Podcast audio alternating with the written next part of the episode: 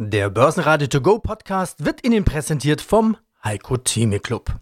Werden Sie Mitglied im Heiko Theme Club. heiko-theme.de Der Börsenpodcast. Börsenradio Network AG. Das Börsenradio. Marktbericht. Im Studio Sebastian Leben und Peter Heinrich. Außerdem hören Sie zum Energieembargo als Sanktion gegen Russland Energieexperte Otto Wiesmann, zu hyperaktivem Nichtstun dank Multi-Asset-Strategie Vermögensverwalter Johannes Hirsch von Antea, zur UBS-Dividende Justin Messeros von Divisent, zur Strategie, sich aktuell nach Trends zu richten Vermögensverwalter Kai Heinrich von Plutos und zur Veränderungskultur im Unternehmen Change Manager Oliver Schilling. Sie hören Ausschnitte aus Börsenradio-Interviews. Die vollständige Version der Interviews finden Sie auf börsenradio.de oder in der Börsenradio-App. Der Mix an Belastungen und Sorgen war am Mittwoch zu viel für die Börsen. Es bleibt beim Thema Russland und deren Krieg in der Ukraine. Die NATO-Außenminister beraten über neue Waffenlieferungen an die Ukraine, die EU über Maßnahmen und Sanktionen gegen Russland. Die neuen Sanktionen sind noch nicht die Ultima Ratio, also ein umfassendes Energieembargo, sondern umfassen wohl Kohle, aber auch Dinge wie Holz und Wodka. Für Öl und vor allem für Gas sind wir aktuell noch nicht bereit, wie es scheint. Es schwingt außerdem sogleich die Sorge mit, dass Putin uns zuvorkommen könnte und uns den Gashahn kurzerhand abdrehen könnte. Das würde unsere Wirtschaft wohl hart treffen. Erste Vorboten zeigen sich schon in den Konjunkturdaten. Die deutschen Industrieaufträge sind bereits rückläufig und das waren erst die Daten für Februar. Vollständig machten den Angstmix Signale aus den USA, dass die US-Notenbank Fed die Geldpolitik noch schneller anziehen könnte. Die Wall Street startet mit klarem Minus und der DAX verliert zeitweise deutliche minus 2,5 Prozent. Zu Börsenschluss sind es immer noch minus 1,9 Prozent und 14.151 Punkte. Der ATX in Wien verlor minus 2,6% auf 3.168 Punkte, der ATX Total Return auf 6.475 Punkte. Mein Name ist Otto Wiesmann, ich bin aus Frankfurt, war 33 Jahre tätig im Handel, in der Akquisition, im Verkauf von Termingeschäften und Aktien an der Börse. Momentan schreibe ich mein zweites Buch, also habe für so Sachen weniger Zeit wie früher. Aber wir wollen natürlich drüber sprechen. Das bedeutet, dass Sie noch direkt im Thema drin sind. Äh, auch im tagesaktuellen Geschehen. Heute wird ja, ja. überall der Satz von EU-Präsidentin Ursula von der Leyen zitiert. Die Gräueltaten von Butcher können und werden nicht unbeantwortet bleiben. Gemeint sind die Kriegsverbrechen, die offenbar von Russland in der Ukraine verübt worden sind. Die Forderungen der Sanktionen, also die Forderungen dieser Folgen, äh, gehen in Richtung umfassendes Energieembargo. Deutschland scheint das aber zu blockieren. Jetzt soll immerhin ein ein Kohleembargo kommen, also keine Kohle mehr aus Russland in die EU.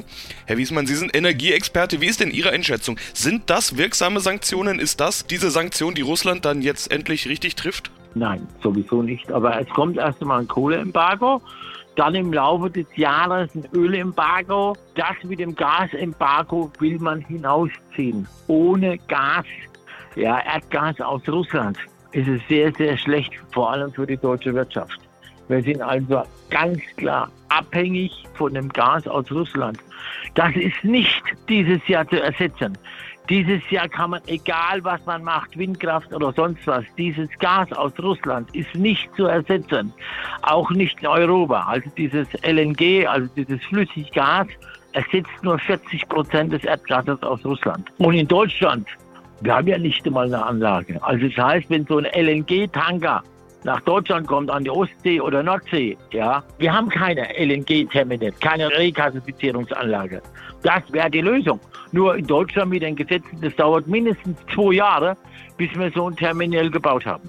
Sie haben jetzt gesagt, das Ölembargo wird auch kommen, das Gasembargo ja. nicht. Also es wird ja von einem umfassenden Embargo gesprochen. Von deutscher Seite hieß es ja auch immer wieder, das geht gar nicht. Also würde das gar nicht gehen? Umfassendes Embargo. Ich meine, Italien ist ja auch recht abhängig von russischem Gas ja, und die ja, haben zu, schon zugestimmt. Frankreich hat auch zugestimmt. Die einzigen, die so ein bisschen sich querstellen, sind Deutschland und Österreich. Können die gar nicht anders? Nein, also soll das gehen? Jeder Zweite in Deutschland heizt mit Gas. Die Industrie, ja, ob jetzt Stahlindustrie, Pharma, Keramik, Ammoniak, das ja alles, braucht man Erdgas. Und dieses Erdgas kann man nicht ersetzen. Ja, bei Öl, bei Öl kann ich sagen, okay, in Angola oder sonst wo liefert mehr Öl. Ja, aber beim Gas, selbst wenn ich es über Niederlande, also Seebrücke, Belgien oder Dünkirchen oder oder oder äh, in Gate in Niederlande, äh, ich meine, die haben ja auch nicht so die Kapazität. Also wie gesagt, es ist dieses Jahr nicht zu ersetzen. Die Gasspeicher sind nur zu 26 Prozent gefüllt. Letztes Jahr waren es noch 58,2 Prozent. Wenn der Gasstopp kommt, nehmen wir mal an, das Embargo geht von Russland aus. Ich glaube nicht, dass der deutsche Wirtschaftsminister oder der Bundeskanzler sagt, jawohl, wir stimmen einem Gasembargo gegenüber Russland zu. Kann ich mir nicht vorstellen, weil wir sind eine Exportindustrie, wir leben von unserem Export. Nehmen wir an, es kommt trotzdem, also gegen meiner Wissen, meiner Meinung, es kommt ein Stopp der Gaslieferungen. Da möchte ich mal die Leute sehen, wenn Hunderttausende von Leuten arbeitslos sind. Ja, wenn wir Produktionseinbrüche in Deutschland haben. Momentan läuft es in Deutschland sowieso nicht. Die neuesten Zahlen ja, vom Februar sind Industrieumsatz minus 1,4 Prozent, Aufträge minus 2,2 Prozent. Das läuft also nicht mehr so gut in Deutschland. Johannes Hirsch, Geschäftsführer im Hause Antea. Herr Hirsch, das letzte Interview mit Ihnen im Börsenradio war am 17. Februar. Da war die Welt noch eine andere und diesmal ist das absolut ernst gemeint und keine Floskel. Ein paar Tage später hat Russland die Ukraine überfallen. Seitdem ist Krieg in Europa an der Ostgrenze. Äh, das hat auch die Börse getroffen, aber ehrlicherweise nicht so hart, wie man zunächst befürchtet hat. Der DAX zum Beispiel hat vom Tief zwischenzeitlich wieder 2000 Punkte gut gemacht, aber so langsam scheint die Realität auch in den Kursen anzukommen. Also der Krieg ist eben doch nicht so schnell vorbei. Es kommen neue Sanktionen, Embargos, die treffen nun auch unsere Wirtschaft. Ölpreis hoch, Aktienkurse runter, so ist die Lage ganz aktuell heute. Hirsch, so habe ich jetzt mal versucht, das Setting seit unserem letzten Interview in ein paar Sätzen äh, zusammenzufassen. Wie gehen Sie damit um, beziehungsweise wie sind Sie damit umgegangen? Nennen wir es vielleicht mal hyperaktives Nichtstun. Es geht darum, dass also ich nicht damit gerechnet habe. Wir haben hier nicht damit gerechnet, dass Putin äh, tatsächlich diesen Schritt gehen würde. Insofern musste man das Ganze wieder neu aufbauen, neu konzipieren. Insofern geht es natürlich darum, all diese Informationen aufzunehmen. Was könnte das bedeuten? Was würde das bedeuten? Und äh, das sind alles Dinge, die schon sehr, sehr viel Zeit beansprucht haben. Allerdings in der Konsequenz dessen haben wir dann doch erstaunlich wenig getan, weil wir auch festgestellt haben, bei dem, was sich dort abspielt, sind wir eigentlich darüber ganz gut aufgestellt. Natürlich haben die Aktien hier auch verloren in dem Ausmaß, wie sich das an den Börsen da auch abgespielt hat. Allerdings zahlt sich eben dann doch aus, eben nicht nur in den Aktien orientiert zu sein, denn es ist also geradezu mustergültig gelaufen, dass eben die Anlageklassen nicht miteinander korreliert haben, dass also in der Zeit die die Rohstoffe vielfach gestiegen sind. Den Ölpreis haben Sie erwähnt. Es sind die Edelmetalle gestiegen. Also es waren zwei ganz große Pluspunkte da mit dabei, was mit sich brachte. Ich meine, Sie haben die Erholung erwähnt, aber wir haben ja zwischenzeitlich Rückgänge gehabt. Also ich meine, alle europäischen Indizes waren über 20 Prozent im Minus seit Jahresanfang. Sogar die Nasdaq war ja über 20 Prozent im Minus seit Jahresanfang, sodass wir also die Verluste in einem sehr geringen einstelligen Prozentsatz dann berücksichtigen konnten. Und das war dann eben dann doch ein Aspekt, mit dem im Hinterkopf wir das Ganze doch relativ gelassen betrachten konnten, zumindest wenn wir die Börsen betrachten. Natürlich ist die Gelassenheit eine ganz andere, wenn man sich das äh, Geschehen in der Ukraine dann eben anschaut. Aber es ist eben sehr, sehr viel Zeit und Arbeit darauf reingegangen, diese ganzen Dinge einzuplanen und einzukalkulieren, die dann allerdings zu dem Schluss geführt haben, eigentlich passt die Struktur, wie sie sich ergeben hat, sodass also relativ wenige Transaktionen überhaupt nur vorgenommen wurden und auch nur notwendig gewesen sind. Gewinner im DAX war RWE mit plus 1,1%, die von Bundeswirtschaftsminister Habecks sogenanntem Osterpaket, also dem beschleunigten Ausbau der erneuerbaren Energien, profitieren könnten. Weitere Gewinner im DAX waren Henkel mit plus 0,9% und Merck mit plus 0,8%. DAX-Verlierer waren die Gewinner der letzten Tage, Delivery Hero mit minus 6,7%, Zalando mit minus 6,9% und Schlusslicht HelloFresh mit minus 9,5%. Hallo Peter, mein Name ist Dustin Meserosch. Ich bin bei der Divisent Leiter der internationalen Steuerprozesse und des Vertriebs. Bleiben wir in der Schweiz, gehen wir nach Zürich. Großbank UBS mit Sitz in Zürich. Was gibt es denn von der UBS an Dividenden?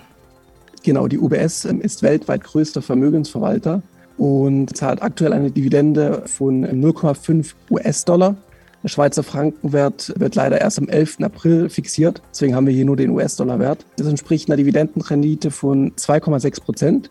Und was bei der UBS spannend ist, in der Schweiz gibt es etwa seit 2011 die Möglichkeit der Cap-Dividende. Das heißt, dass Unternehmen Dividenden aus den Kapitaleinlagereserven zahlen können. Und alle Dividenden, die aus den Kapitaleinlagereserven gezahlt werden, sind quellensteuerfrei. Und bei der UBS ist es eben so, dass ein Großteil der Dividende quellensteuerfrei ist, da sie aus den Kapitalreserven bezahlt werden. Und somit müssen dann die Anleger nur auf einen kleineren Teil der Dividende ähm, die äh, wirklich Quellensteuer zahlen. Und dadurch ist dann die ganze Quellensteuerlast eben geringer. Ja, aber die kann man ja noch zurückbekommen, die Quellensteuer. Da unterhalten wir uns gleich nochmal mit dazu. Also spannende Geschichte. Bisschen mehr rausholen quasi aus seinem Investment. Genau. Man zahlt ja Steuern auf ausländische Aktien. So, bei UBS hast du uns das erklärt, ein Teil davon, weil es aus den Rücklagen kommt, ist eh nicht quellensteuerpflichtig. Trotzdem muss ich ja noch einen Teil versteuern. Und euer Startup, ich bezeichne euch jetzt mal als, als Dividenden-Software-Startup, ihr habt eine Software entwickelt, um Anlegern es zu ermöglichen, das Depot quasi hochzuladen. Und dann ist viel einfacher zu machen, quasi die Steuern wieder aus dem Ausland zurückzuholen. Kannst du uns das nochmal mit einem Beispiel erklären? Genau, wenn wir vielleicht gleich bei der UBS bleiben und wir nehmen einfach jetzt beispielhaft an, dass 50 Prozent der Dividende sind eben quellensteuerfrei aufgrund der Kapitaleinlagereserve und die restlichen 50 Prozent sind dann eben quellensteuerbehaftet. So, und auf diese 50 Prozent muss man dann am Fall von der Schweiz 35 Prozent Quellensteuer zahlen. Das heißt, wir sagen mal, wir nehmen an, man hat eine Quellensteuerlast von 1000 Schweizer Franken dann werden da 350 Schweizer Franken als Quellensteuer einbehalten. So, das ist dann erstmal weg. Und die Kunden bekommen dann nur die Nettodividende ausgezahlt, in dem Fall 650 Schweizer Franken. Davon können die Kunden sich aber 200 Schweizer Franken, ähm, in dem Fall sind es 20 Prozent der Bruttodividende, rückerstatten lassen. Das können Sie auch selber machen, ist aber relativ aufwendig, ähm, weil die Dokumente auch oft dann in der Fremdsprache sind. In dem Fall von der Schweiz jetzt nicht, da sind sie auch auf Deutsch. Aber man kann das dann eben, diese Quellensteuerrückerstattung beantragen. Und über unsere Software geht es dann automatisiert und digital. Das heißt, die Kunden laden ihr Depot hoch, wählen aus, für welche Aktien sie die Rückerstattung beantragen möchten, laden die notwendigen Dokumente hoch und da kann man dann die Rückerstattung direkt digital über unsere Plattform an die Schweizer Eidgenössische Steuerverwaltung einreichen. Ja, und zusammen mit Börsenradio gibt es eine Kooperation. Wer mehr dazu erfahren will, da gibt es auch eine spezielle Webseite, die heißt meine-quellensteuer-zurück.de. Hallo, mein Name ist Kai Heinrich, Vorstand und Co-Fondsmanager der Bludos Vermögensverwaltung. Unser letztes Gespräch war am 23.02. Da hatte Russland schon seine Aggressionen gegen die Ukraine begonnen, Putin seine berühmte Rede gehalten, die Börse hatte schon reagiert, wir kannten aber noch nicht das ganze Ausmaß, der Krieg war noch nicht wirklich ausgebrochen und es gab auch noch Hoffnung auf Diplomatie. Ich würde nicht sagen, dass man seine Anlagestrategie nach Herrn Putin ausrichten muss, das war eine Aussage von Ihnen, die ich dann sogar in die Überschrift genommen hatte. Haben Sie Ihre Meinung denn seitdem geändert? Nein, also ich bin nicht der Meinung, dass man die Anlagestrategie nach Herrn Putin ausrichten muss. Aber man muss sie nach den Trends ausrichten. Und äh, das war ja, glaube ich, auch in unserem äh, Gespräch, dass äh, die Frage ist, in welchen Sektoren ist aktuell relative Stärke oder auch eine relative Schwäche. Welche Charts bzw. Trends sehen gut aus? Und wir hatten ja seinerzeit, weil sich eine Abschwächung des Marktes in der technischen Analyse angezeigt hatte, Kasse aufgebaut, hatten Positionen aufgebaut in Rohstoffaktien. Natürlich ist das durch die Ereignisse dann befeuert worden, aber meine Aussage war bewusst so gewählt, dass es ja auch, wenn wir natürlich auf Fundamentaldaten schauen, aber unser Ansatz, dass wir über die technische Analyse und die relative Stärke von einzelnen Sektoren glauben zu sehen, was man machen muss also technische Analyse, Trends. Sie haben kürzlich in Ihrem Blog einen Artikel genau darüber geschrieben, Trends und technische Analyse versus Fundamentalanalyse. Ich habe mich gefragt, funktioniert denn überhaupt irgendwas momentan? Kann man diesen Markt analysieren? Also wir haben nach diesem Ereignis, kurz nach unserem Interview, einen Einbruch der Kurse gesehen. Die haben sich aber auch relativ schnell wieder erholt, obwohl sich ja fundamental nichts geändert hat. Es kann aber auch genauso schnell wieder runtergehen. Also wenn man mal nicht nur den DAX oder die Wall Street anschaut, sondern einzelne Aktien, dann sieht man, die schwanken ja, was das Zeug hält. Lässt sich so ein Markt überhaupt analysieren? Ich würde beantworten wollen wie der Jurist. Es kommt drauf an, auf welches Zeitfenster man das Ganze sieht. Natürlich ist es so, dass Sie Phasen haben, wo die gängigen Methoden nicht so gut oder nicht funktionieren.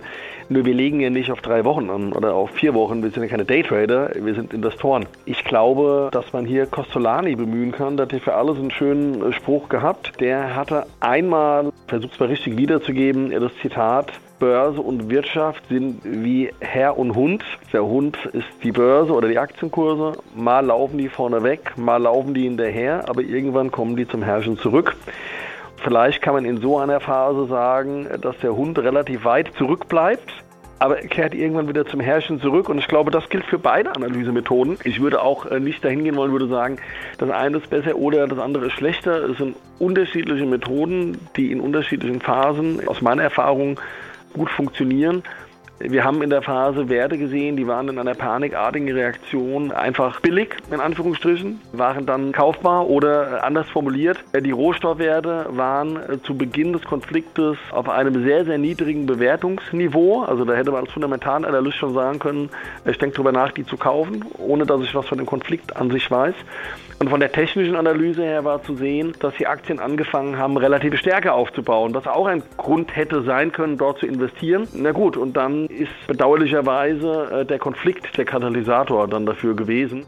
Ja, und du hast einen Gast mitgebracht, Oliver Schilling.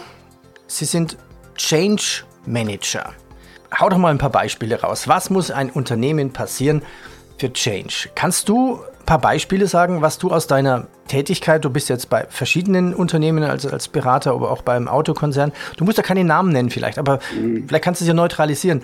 Was gibt es denn für neue Gedankenmodelle, für neue Geschäftsmodelle, für Change? Bitte, sag doch mal ein, zwei Beispiele. Also das sind natürlich die, ich sag mal, die normalen Dinge, die gerade im Umfeld passieren, dass du sagst, wir haben hier ähm, irgendwelche strategischen Vorhaben, wir haben hier neue Leitbilder, neue Zukunftsorientierungen, was auch immer es da auch geben mag. Oder es kürzlich hat ein Unternehmen gesagt, wir brauchen eigentlich, Wolfgang hat es angesprochen, wir brauchen eine neue Unternehmensstrategie.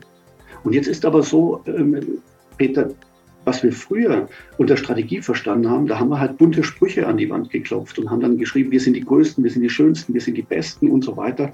Und wenn du mal fragst in die Unternehmen rein, ich glaube, 95 Prozent kennen die Strategien gar nicht oder die kennen die Leitbilder gar nicht. Guck mal irgendwo, frag mal, ich mache mir manchmal den Scherz und gehe in irgendwelche Hotels oder ähm, zu irgendwelchen Dienstleistungen, dann hängt da das Leitbild an der Ecke. Und dann frage ich mal, kennen Sie eigentlich Ihr Leitbild? Und dann sagen die, oh, nee, wie unser Leitbild? Ja, ich glaube, das hat was mit Kunde im Mittelpunkt zu tun, sagen die dann. Das haben alle im Grunde genommen. Und das sind so typische Veränderungen auch, die gerade stattfinden bei den Unternehmen. Du hast vorhin vom Purpose gesprochen was ist eigentlich der Sinn unserer Daseinsberechtigung? Warum gibt es uns eigentlich? Uns gibt es nicht, weil wir Autos bauen, sondern weil wir an, an einen höheren Zweck glauben, weil wir an Mobilität glauben, weil wir Menschen äh, von A nach B äh, versetzen wollen und nicht, weil wir das, alles andere ist Nebenzweck, das Geld oder. Ja, wird es denn dann zukünftig überhaupt noch Autos zum Kaufen geben? Puh, das ist eine gute Frage. Ähm, ich hatte kürzlich eine Begegnung mit einem Google-Manager und der hat mir gesagt, dass er darauf setzt, dass Autofahren in Zukunft kostenfrei sein wird. Und ich hatte diesen Gedanken, und das musst du dir jetzt auch mal auf der Zunge zergehen lassen, das ist natürlich äh, für jemanden, der, der mitten im Blechbau steht, ja, also so, so die, die klassische Autobaukunst noch, und dann kommt einer um die Ecke und sagt, ich glaube, Autofahren könnte zukünftig kostenlos werden. Das ist erstmal irgendwie so ein Schlag ins Gesicht. Und dann hat er weitere Argumente gebracht. Und das ist natürlich auch eine absolute Veränderung, sag ich mal. Ähm, wie, wie soll das funktionieren? Unsere Organisationskultur. Naja, der hat das so erklärt, er sagt, hm, schauen Sie, Herr Schilling, Sie haben vielleicht in Zukunft ein, es täte im Grunde genommen, äh, Digitalisierung in deinem Auto. Das ist das Wichtigste dazu. Ja? Und du kannst jetzt sagen, du hast jetzt, Peter, ein, ein High-End technisiertes Paket in deinem Auto und ich habe vielleicht eine S-Variante, die stark werbefinanziert ist. Und das würde bedeuten, dass mein Auto vielleicht alle 200, alle 300 Meter mir irgendwelche Hinweise gibt. Hier ist ein Obi, du wolltest doch letzte Woche schon irgendwie den neuen Rasenmäher kaufen. Hier kommt gerade der McDonald's.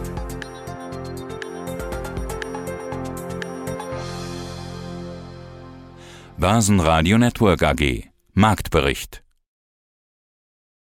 Der Börsenradio To Go Podcast wurde Ihnen präsentiert vom Heiko Theme Club.